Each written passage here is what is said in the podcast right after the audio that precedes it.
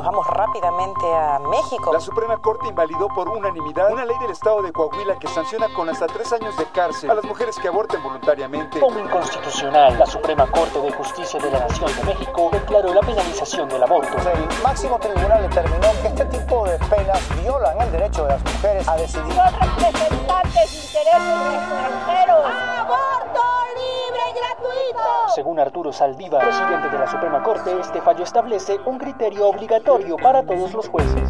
Desde la sala de redacción de la tercera, esto es Crónica Estéreo. Cada historia tiene un sonido. Soy Francisco Aravena. Bienvenidos.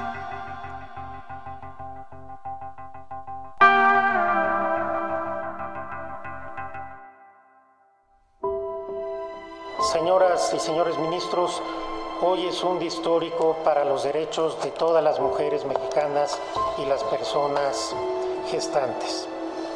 A partir de hoy es un parteaguas en la historia de los derechos de todas las mujeres, sobre todo de las más vulnerables. En los últimos años, México, el segundo país con más católicos del mundo, después de Brasil, ha visto cómo la discusión en torno al aborto ha tenido impacto en su legislación.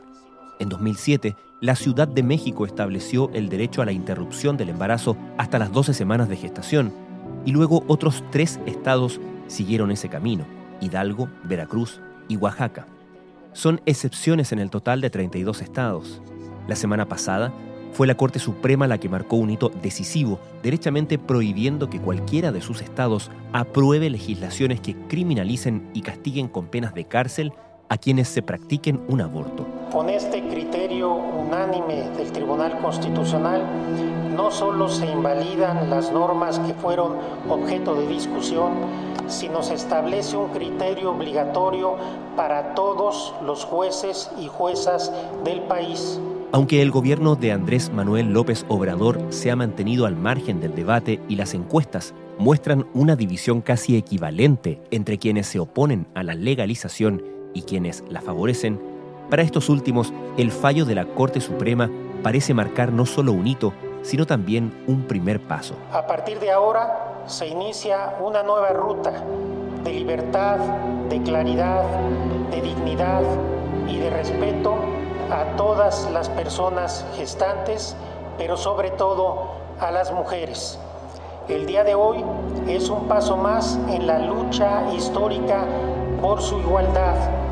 ¿Cuál es la historia de este dictamen de la Corte Suprema Mexicana?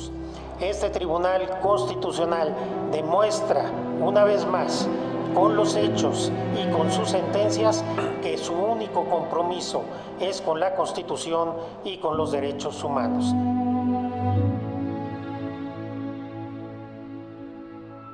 Mira, eh, es una historia larga porque esto se viene discutiendo aquí en la República Mexicana desde hace aproximadamente 10 años, incluso un poco más de 10 años. Pepe Toño Morales es conductor de la cadena radial Grupo Asir en México.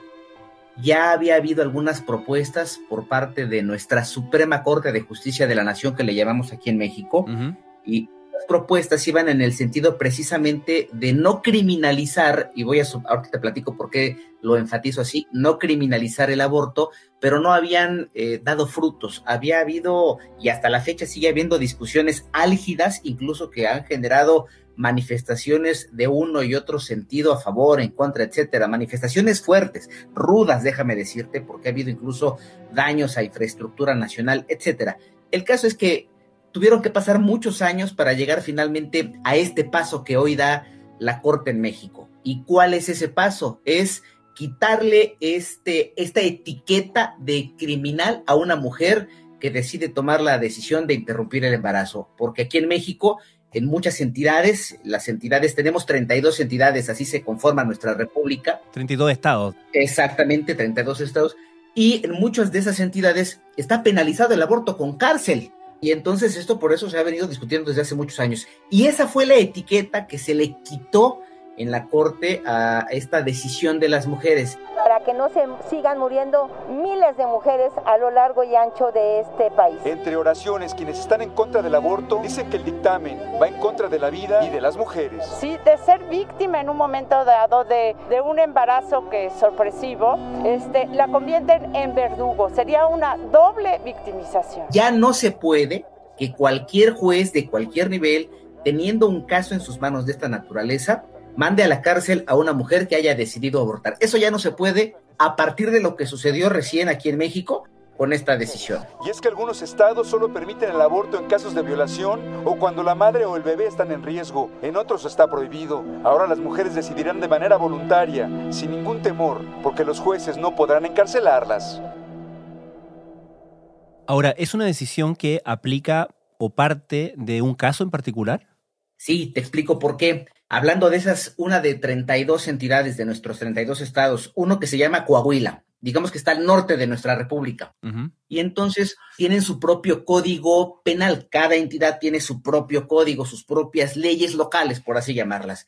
Entonces, antes, aquí en México, digamos, teníamos una Procuraduría General de la República, que ya cambió, ha habido muchos cambios, ahora se llama Fiscalía General, pero en ese tiempo, cuando era Procuraduría General de la República y estaba directamente vinculada a nuestro gobierno federal, resulta que se inconforma ahí en la Corte precisamente por algunos artículos del Código Penal de Coahuila. La Corte de Justicia de la Nación se perfila por despenalizar el aborto en la etapa inicial del embarazo en Coahuila y Sinaloa, lo que podría tener repercusiones en todo el país.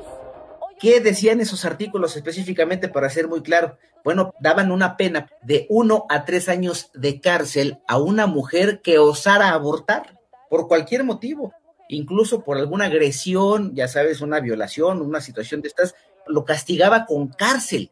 Y entonces, por eso se interpone este recurso que le llamamos aquí en, en México, un recurso de constitucionalidad. No lo veían como algo constitucional.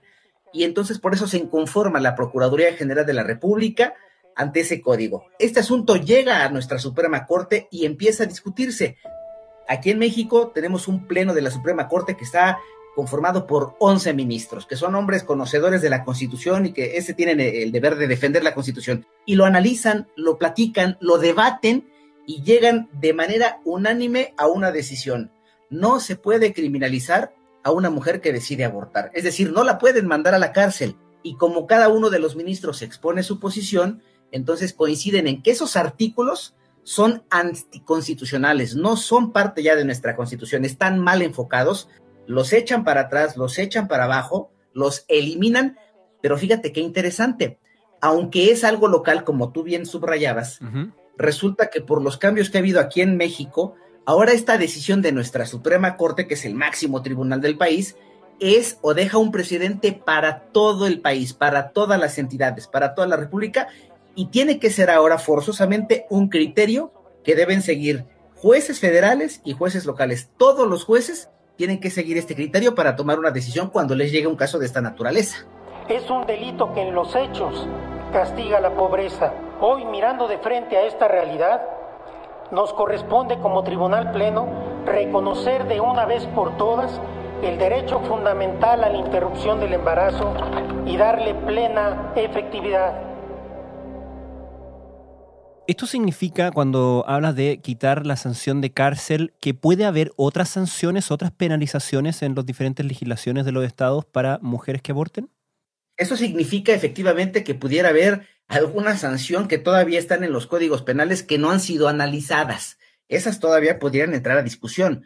Lo que sí es un hecho que ya no se puede hacer es, ya no le puedes poner una pena de cárcel a una mujer mm. que decide abortar. Ahora, sí quiero ser muy claro porque así lo explicaron los propios ministros. Esto no significa que se esté legalizando el aborto en México, porque son cosas y figuras jurídicas diferentes. Ya no puedes mandar a la cárcel a una mujer que aborte, pero eso no significa que sea legal abortar. Se escucha como una contradicción, pero me explico. Si tú legalizas el aborto, lo que haces es abrir la puerta para que en cualquier momento y en cualquier circunstancia cualquiera pueda hacerlo. Evidentemente, pues somos efectivamente eh, por tradición católica, todavía los números nos hablan de que mayoritariamente somos países católicos y entonces por eso hubo protestas. Y lo que tampoco se quiere es dejar, digamos, una puerta abierta como para que esto se entienda como que se permite y se legaliza, aunque también déjame subrayar, hay cuatro entidades aquí en México en donde sí es legal el aborto y te explico qué significa. Eso significa que las mujeres, cuando toman la decisión de abortar, pueden o tienen la posibilidad de ir a un hospital, a alguna institución médica, para que las atiendan con todas las condiciones de salubridad, o sea, de limpieza que se requieren, con conocimiento. Porque ¿qué estaba pasando en México? Una mujer tomaba la decisión de abortar, le dieran o no permiso los gobiernos o las leyes o quien tú quieras, ella ya tomaba una decisión. Y si en su entidad donde vive estaba prohibido, la obligabas entonces a hacerlo de manera clandestina. ¿Y eso qué significa? Que se ponía en riesgo su integridad física como mujer, podían incluso perder la vida. Para evitar esas circunstancias, lo que se hace es habilitar algunos espacios, muchos espacios en cuatro entidades, hacerlo legal con ciertos requisitos.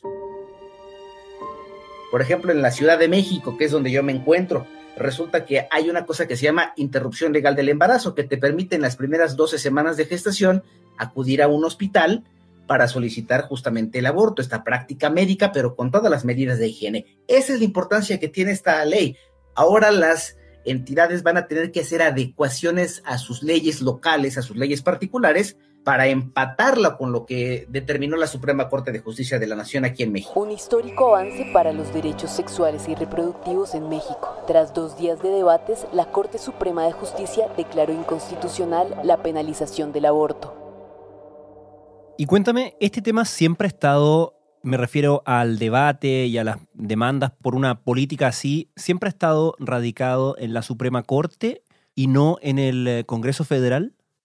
No, fíjate que eso es muy interesante porque en los congresos federales, bueno, tenemos, y es que aquí en México es bien particular eh, porque tenemos, digamos que diferentes leyes, leyes federales y leyes locales, ¿no? Claro. Esas leyes locales pues permean, digamos, con delitos del fuego común o que son muy de ese lugar. Los federales son otros, ¿no? Que, que impactan a manera nacional o de manera total al país. Bueno, en este caso, ¿qué es lo que pasa? En el Congreso, que es nuestra Cámara de Diputados y nuestra Cámara de Senadores, se trabajó en una ley federal. Nada más que este tema no se había tocado a fondo. De hecho, cuando se tocó, no hubo acuerdos y por eso el tema llega finalmente a la Suprema Corte, porque entonces dejan en libertad a los estados de legislar sobre este tema con sus propios congresos, con sus propios diputados, toman decisiones esos diputados y por eso en algunas entidades es legal y en otras ya no lo es y en otras este, eh, se criminaliza el aborto y en otras ya no. Ese es el trasfondo. Como no había un acuerdo, por eso llega a manos de la Suprema Corte de Justicia este tema y la Corte decide y ahora lo que la Corte decide es para todos. ¿Cuán permeable ha sido o ha demostrado ser la Corte Suprema a los tiempos, por así decirlo, a las demandas del movimiento feminista, por ejemplo, a la percepción de los propios ciudadanos sobre un tema que tradicionalmente ha resultado tan, tan controversial y tan divisorio? Te voy a contestar de la siguiente forma. Incluso hace muy poco tiempo, el presidente de la Suprema Corte, que aquí en México se llama Arturo Saldívar, habló exactamente de lo que tú me estás preguntando y lo dijo de manera muy clara. Él decía, incluso después de haber aprobado esta no penalización del aborto, que eso es lo correcto, no criminalización del aborto, y decía, este no es un logro de nosotros, no es un logro de la Suprema Corte de Justicia de la Nación, es un logro de los movimientos de mujeres que se han manifestado para pedir y exigir respeto a sus propias decisiones. Cientos de mujeres salieron el lunes a las calles de la Ciudad de México para exigir el aborto legal en todo el país. Su marcha fue bloqueada por policías mujeres, lo que derivó en choques con las uniformadas. Los choques empezaron desde el inicio. Y entonces, yo creo que con eso te puedo responder en el sentido de la Corte dice que es sensible a esas peticiones y ha dado respuesta después de muchos años y de muchas manifestaciones a esa solicitud de si yo como mujer tomo una decisión, lo que pido es que se me respete esa decisión y que el Estado, los gobiernos, le ofrezcan las garantías para poder llevar a cabo esa decisión sin poner en riesgo su integridad física, su propia vida. Pero al haber sido votada por unanimidad de la Corte, se sienta un precedente de rango nacional, pues obligará probablemente a los jueces del resto de los estados a fallar a favor de las mujeres. ¿Comunicacionalmente había una campaña sostenida por lograr esto? Fíjate que ese es el punto medular del asunto, que había campañas en todos los sentidos, a favor y en contra. Es más, la sigue habiendo. En este momento aquí en la República Mexicana sigue habiendo manifestaciones. Te lo voy a poner de esta forma. El momento en el que se estaba discutiendo este tema en la Corte, que fueron dos días para la conclusión, hubo grupos que estaban en contra de que se aceptara esto, que se pusieron fuera de las oficinas de la Suprema Corte y estaban rezando, se hincaron y ahí permanecieron hasta que terminó la decisión de la Corte, hasta que se concluyó el análisis. Ya bien lo mencionaba, nos encontramos al exterior de la Suprema Corte de Justicia de la Nación. Comentarles, compañeros, al respecto, se dieron cita en este recinto al exterior unos grupos en contra de eh, esta discusión, quienes están rezando eh, Ave María, Padre Nuestro, al pie de este recinto pues en, manifiesto en, en contra de esta discusión que están teniendo el día de hoy los ministros. Mientras esto pasaba, en otras partes del país había manifestaciones de mujeres exigiendo exactamente lo contrario, que la Corte decidiera descriminalizar el aborto en México. Entonces, hasta la fecha, todavía sigue habiendo en este momento manifestaciones a favor y en contra. Así de importante es esa decisión porque todavía, y yo te lo puedo asegurar, va a seguir habiendo manifestaciones incluso de la Iglesia Católica aquí en México. Ya bien les menciono que aquí se dieron cita algunos de estos colectivos que en favor de la vida, los cuales están rezando y haciendo algunas eh, denuncias, haciendo algunas peticiones para que la Suprema Corte pues no continúe con esta discusión o simplemente no la avale. ¿Esta medida tiene algún tipo de apelación? Ya no. Ya no, antes sí lo tenía porque estaba en otros niveles. Al ser una decisión que ya analizaron los ministros de la Suprema Corte, que ese es el máximo tribunal que tenemos en el país, haberlo discutido, haberlo analizado, cada uno votó y cada uno expresó sus argumentos esta decisión que tomó en la Corte en particular, digamos que es inatacable, ya es una decisión que no se puede echar para atrás y por eso también importa mucho, porque a partir de esto van a tener que adecuarse todas las demás legislaciones de cada entidad para empatarse. Entonces, para ser muy concreta tu pregunta, ¿hay forma de echarse para atrás? Ya no se puede echar para atrás esta ley en México. Cuéntame, y en términos del el espectro político, ¿qué tan divisoria es esta situación o qué tanto acuerdo hay en torno a esto? Ese fue uno de los principales motivos por los que tuvo que llegar el tema a la Suprema Corte, porque había decisiones que se tomaban en los congresos y partidos políticos y grupos políticos no estaban a favor o estaban totalmente en contra y entonces impugnaban. Fueron tantos los argumentos de tan diversos partidos políticos y de grupos económicos y de grupos religiosos que se fueron interponiendo recursos uno tras otro hasta que finalmente esto llegó a la Corte. Lo tienen que resolver las mujeres lo tiene que resolver el pueblo y en este caso si lo está este, atendiendo que el Poder Judicial, la Suprema Corte, de esperar la resolución de la Corte, porque es el poder que tiene la facultad para decidir sobre estos asuntos. Aún a pesar de esto, ya no hay forma de que algún partido político pueda inconformarse o interponer algún otro recurso. Tendría que irse a la Comisión Interamericana. Son temas muy controvertidos, polémicos y no queremos nosotros alentar este, ninguna confrontación. Lo mejor en este caso es que si ya está en la Suprema Corte de Justicia, pues que ahí se resuelva. Si el paso que se ha dado ahora en función del el aborto tiene que ver con la no penalización con cárcel, ¿eso quiere decir que los movimientos que promulgan un aborto libre van a seguir en la lucha hacia ese sentido? ¿Es un primer paso?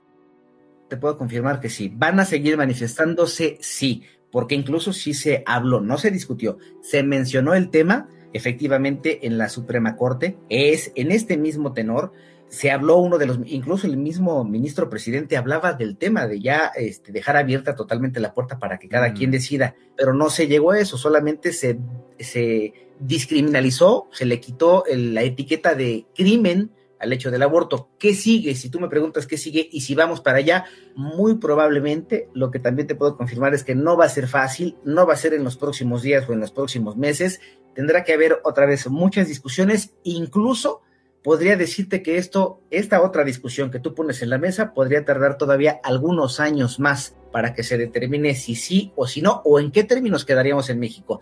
Falta camino por recorrer en ese sentido. Un paso histórico que repercute de manera directa en sus vidas. Nunca más una mujer ni una persona con capacidad de gestar deberá ser juzgada penalmente. Hoy se destierra la amenaza de prisión y el estigma que presa sobre las personas que deciden libremente interrumpir su embarazo. Pepe Toño Morales, muchísimas gracias, un gusto hablar contigo. Gracias y espero que esto sirva y cualquier cosa aquí me encuentran. Gracias por tu tiempo.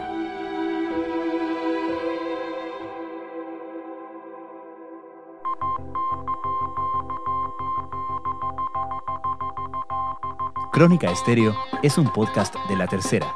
La producción es de Rodrigo Álvarez y la edición de quien les habla, Francisco Aravena. La postproducción de audio es de Michel Poblete. Nuestro tema principal es Hawaiian Silky de Sola Rosa, gentileza de Way Up Records. Los invitamos a encontrarnos mañana en una nueva entrega de Crónica Estéreo.